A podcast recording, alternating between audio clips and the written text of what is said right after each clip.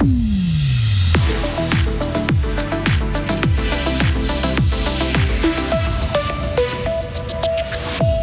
La femme condamnée à de la prison à vie pour l'assassinat d'une fillette à Voidance repasse en appel devant la justice. Il sera désormais possible de réexporter des armes de facture suisse sous certaines conditions. Et puis les scouts d'Europe font partie des groupes qui défileront demain lors de la fête Dieu à Fribourg. Et puis la météo de Sœur Marie-Pierre après l'info avec quand même du soleil 25 à 28 degrés. Voici le journal de Lauriane Schott. Bonsoir Lauriane. Bonsoir Rio, bonsoir à toutes et à tous. Elle nie toujours les faits sur toute la ligne. La femme de 28 ans, prévenue d'assassinat d'une fillette de 2 ans et demi dans une maison à Voidance en 2018, comparaissait aujourd'hui devant le tribunal cantonal. L'année passée, elle a été condamnée en première instance à la prison à vie par le tribunal de la Gruyère pour l'homicide de la fille de son ex-copain un soir de novembre 2018. Ce matin, lors de son audition, elle a encore une fois clamé son innocence. Ses avocats ont eux, pointé un jugement de première instance biaisé qu'ils estiment à charge contre leur cliente. Le procès s'est poursuivi cet après-midi avec notamment le réquisitoire du ministère public. Le verdict sera rendu le 13 juin prochain. Le taux de chômage descend dans le canton de Fribourg. En mai, il se situait à 2%, en baisse de 0,1 point par rapport à avril. Pour expliquer cette diminution, l'effet saisonnier qui impacte positivement le marché de l'emploi. Les branches du bâtiment, du commerce, de la réparation d'automobiles ainsi que l'hôtellerie-restauration enregistrent les principales baisses du nombre de chômeurs. Et au niveau national, ce taux se monte à 1,9%. La réexportation d'armes franchit un cap au Conseil des États. Les sénateurs sont prêts à revoir la réglementation. Ils sont entrés en matière ce matin sur une modification de la loi sur le matériel de guerre. L'idée est d'assouplir les conditions pour les pays qui sont attachés à nos valeurs et ont même un même système de contrôle. Lors d'une livraison d'armes, la déclaration de non-réexportation serait limitée à 5 ans.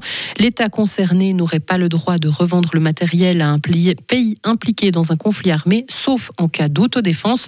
Pour le conseiller aux États du Centre, Charles Juillard, la neutralité suisse est ainsi préservée. Nous avons effectivement auditionné des experts euh, en commission, quatre experts qui arrivaient euh, avec des arguments différents, aux conclusions euh, identiques en disant mais la Convention de la Haye sur le droit de la neutralité n'interdit pas à une entreprise suisse ou à un pays, mais surtout une entreprise suisse, de vendre des armes à l'étranger, y compris aux belligérants, pour autant qu'on respecte une forme d'égalité de traitement. Donc, par contre, ce qui empêche aujourd'hui le Conseil fédéral de pouvoir autoriser ces réexportations, c'est le droit suisse, c'est le droit interne suisse, c'est la loi fédérale sur le matériel de guerre. Mais c'est absolument pas la Convention de la Haye sur le droit de la neutralité. Et la gauche s'est opposée pour sa part à cet assouplissement. Elle considère au contraire que le principe de neutralité est remis en question. La sénatrice verte Céline Vara. On a entendu un certain nombre de spécialistes, de juristes, de spécialistes de l'armement, de spécialistes du droit international, des relations internationales. Et aujourd'hui, on voit bien que si l'on veut accéder à cette demande-là, eh bien, on remet en question totalement le droit de la neutralité en Suisse.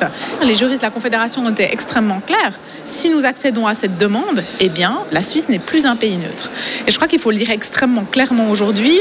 La Suisse a un intérêt à investir dans l'aide humanitaire pour l'Ukraine, ce qu'elle fait, à investir dans ses bons offices. Voilà, on a cette expérience-là en Suisse pour promouvoir la paix. Alimenter une guerre avec des armes, ça n'a jamais été un bon moyen d'y mettre fin. Et cet assouplissement de la réexportation d'armes doit encore passer devant le Conseil national. S'il est accepté, un projet de loi sera élaboré. Une cinquantaine d'habitants de Brienz, dans les Grisons, ont pu rentrer brièvement chez eux dans leur village qui a été évacué il y a un mois en raison d'un fort risque d'éboulement. Ils ont pu récupérer des objets à valeur sentimentale, notamment avant de repartir. Depuis le 12 mai, le village est bouclé, menacé par un risque d'éboulement de 2 millions de mètres cubes de roches. Impossible de savoir quand ces quantités vont se détacher. En Ukraine, les évacuations se poursuivent suite à la destruction d'un barrage dans le sud du pays. Selon les autorités, plus de 17 000 civils doivent être évacués. D'autres ont aussi pu fuir par leurs propres moyens. Selon différentes ONG, notamment de défense de l'environnement, la destruction de ce barrage aura des conséquences sans précédent, aussi bien humaines qu'environnementales. Selon le président ukrainien qui accuse la Russie, il s'agit de la plus grande catastrophe environnementale causée par l'homme en Europe depuis des décennies. La ville de Fribourg, au rythme de la fête Dieu. Des coups de canon vont résonner dans la ville qui sera bercée par des prières et traversée par des fidèles demain. Parmi eux, les scouts d'Europe, qui sont en quelque sorte la branche catholique du scoutisme qu'on connaît tous. Avec plusieurs missions, faire une bonne action quotidienne, ils doivent aussi prier régulièrement. Dominique Paul Dobos a 15 ans, il est chef d'une patrouille présente à Fribourg. En quelque sorte, ça ramène euh, une fierté personnel et puis euh, un sentiment de euh, c'est bon, j'ai fait euh, ma bonne action quotidienne. Enfin, faut pas faut pas s'imiter à la bonne action quotidienne, j'entends.